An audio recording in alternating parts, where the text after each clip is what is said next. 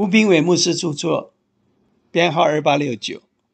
每日一句话：唯主基督耶稣为至宝，丢弃万事，看作粪土，为要得着基督。腓利比书三章八节。篮球赛的上下半场可以清楚切割，有中场休息为界。人生却不容易划分。什么时候算是下半场？对棒球投手来说，手受伤前后，人生截然不同；对政治人物而言，权倾一时与垮台后，仿佛两个人。一个小孩溺水获救，他以后都是多出来的人生，也都可说是下半场。他获得博士后进入职场。是下半场吗？后来他辞掉主管的职位，也算是人生下半场开始嘛？大多数人，他人生上半场的重点是获得头衔、成家立业、功成名就。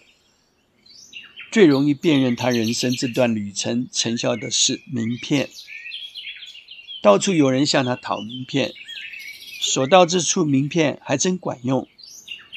自从卸下职场主管，虽然还有很多空头衔，但已经不再有人向他要名片了。慢慢地，他头衔也减少了。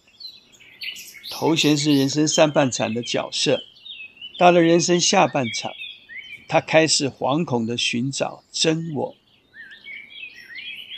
真我如何找呢？保罗原本是逼迫基督徒的扫罗。当他遇见了他所逼迫的耶稣，开始了奇妙受苦、伟大的人生下半场。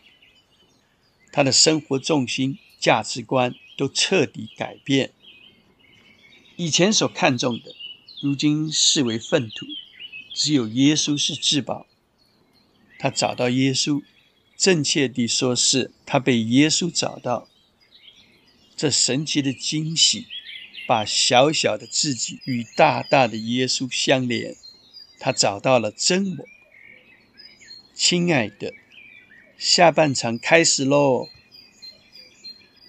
书籍购买，胜券在握，胜券在握。